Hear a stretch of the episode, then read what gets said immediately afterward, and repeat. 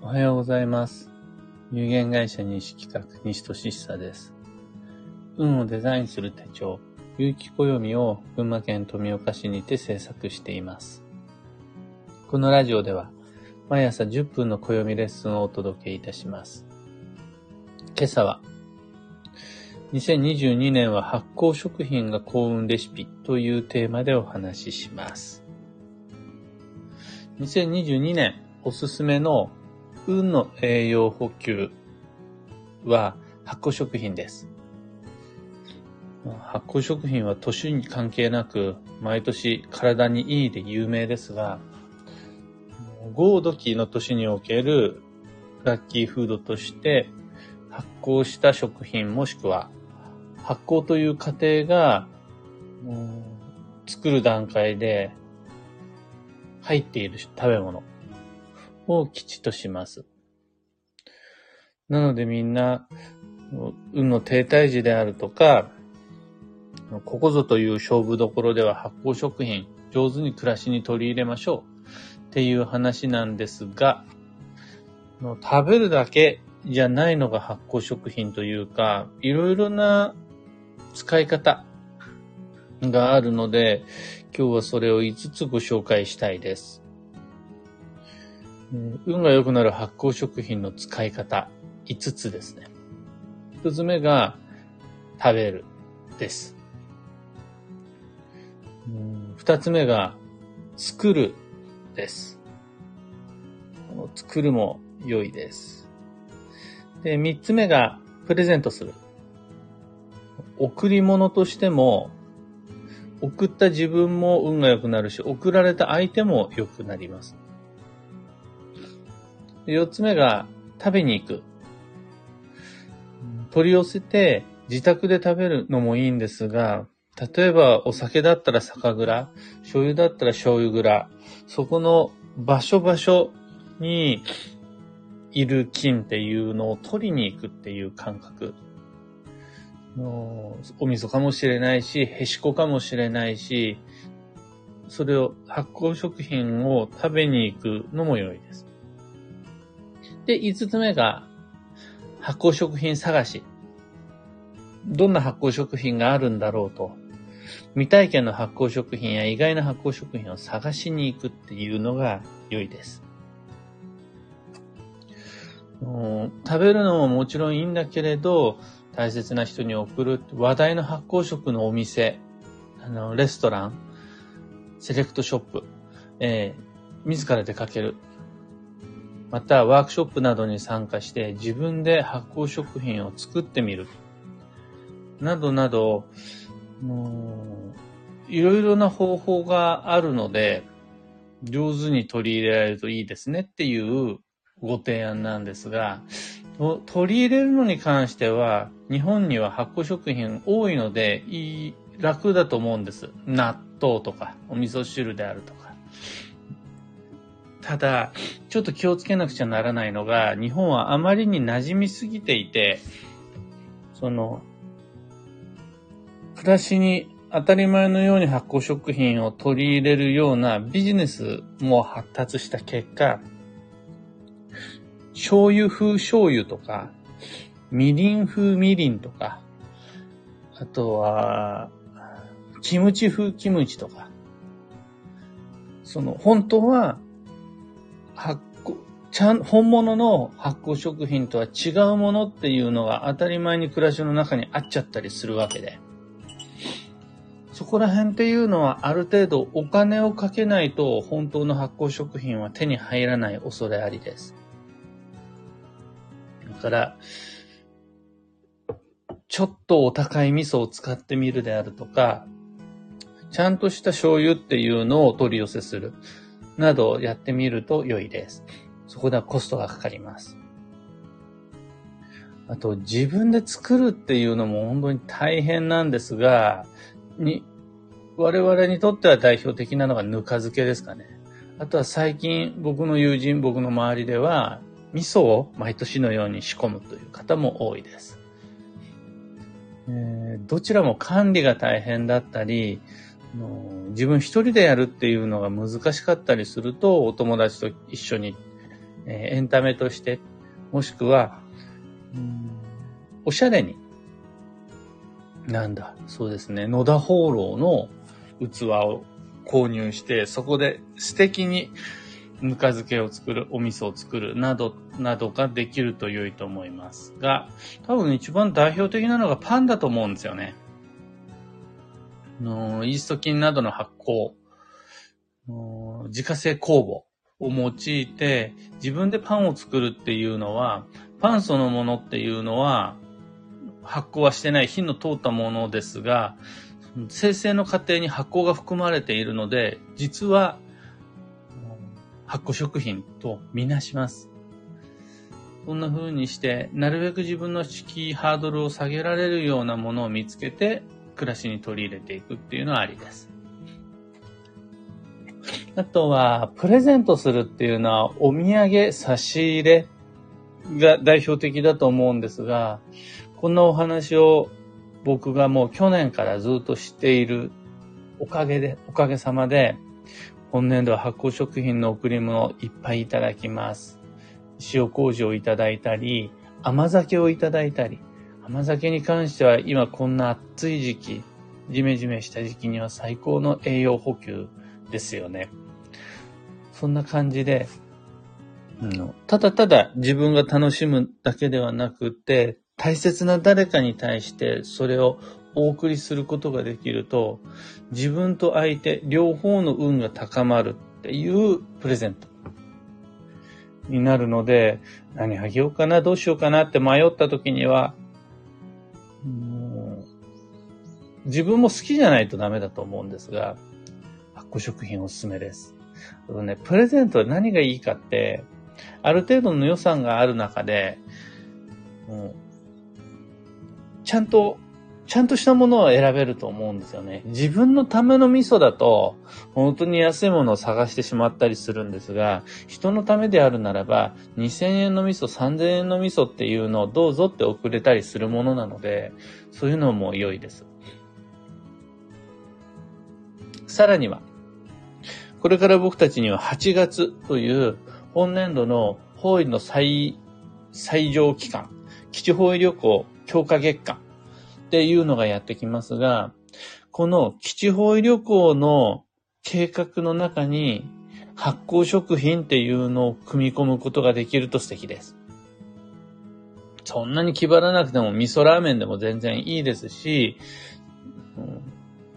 ラーメンは大体発酵食品が含まれるかもしれないな。味噌だけじゃなくて醤油も入ってくることになるので。は、もうその土地土地の発酵食品っていうのをお店で、お土産で買ってくるのも全然 OK なので、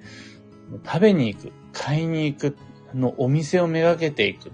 ていうようなのを基地方旅行と組み合わせていくのもすごくいいです。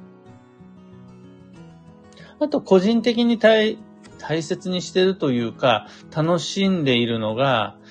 うん、意外な発酵食品の発見です。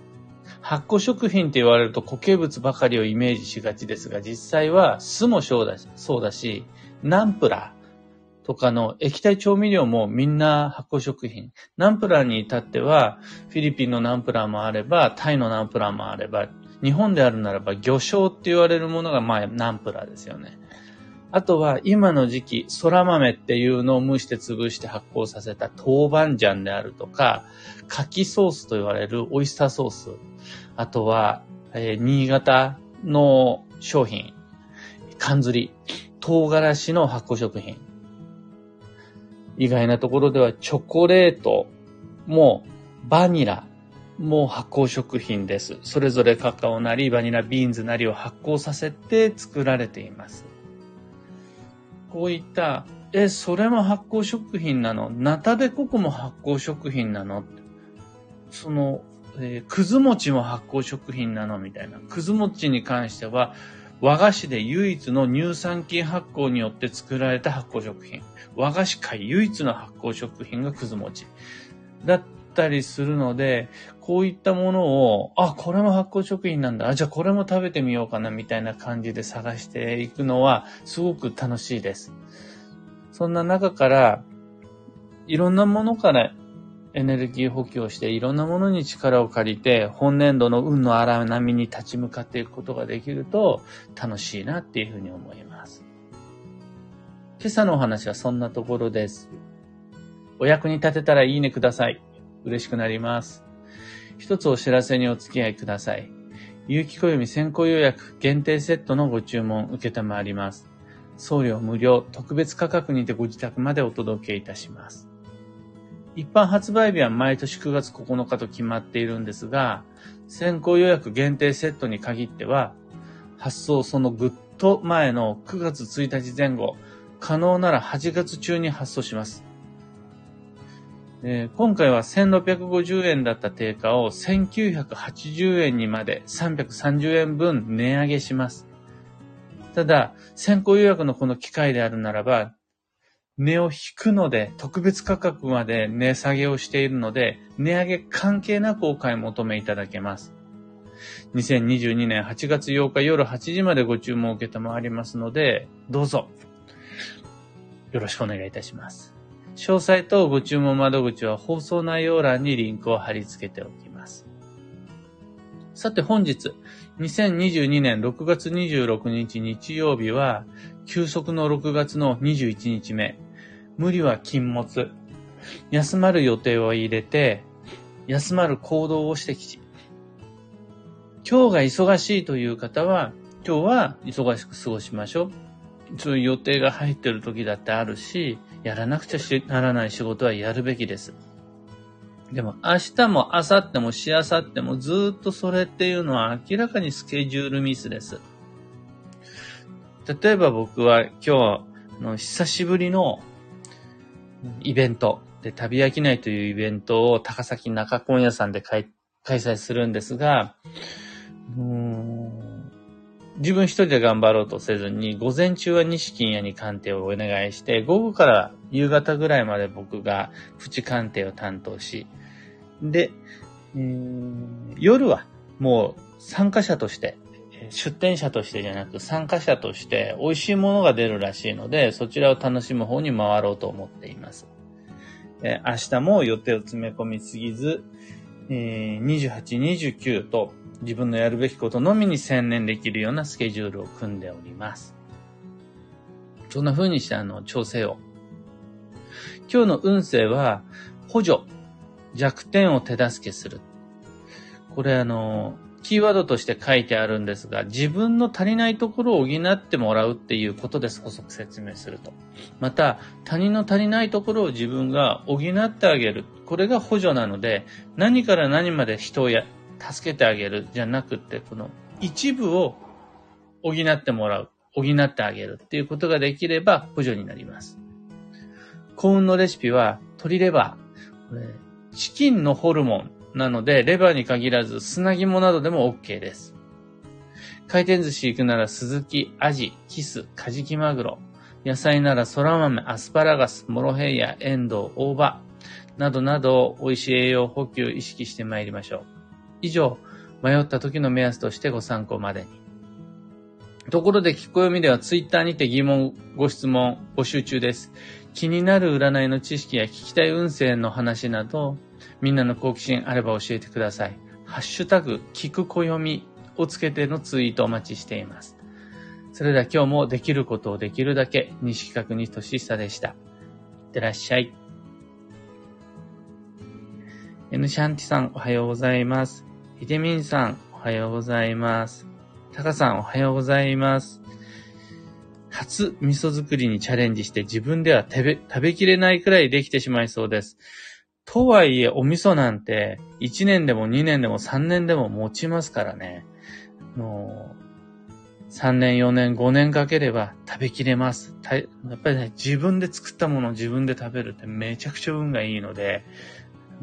今年じゃなかったとしても、来年、再来年でも今年作った発酵食品の価値は半端ないので、大切に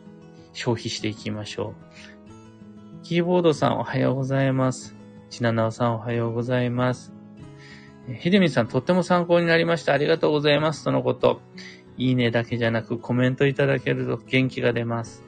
キコさん、おはようございます。くず餅大好きです。千葉にお墓参りに行くときにいつもお気に入りのお店で購入しています。今年もお彼岸に買いに行きます。素晴らしい。僕はいただいたものでしかくず餅って食べたことなくて、しかもそんなの、去年、一昨年と特殊な世相の中で、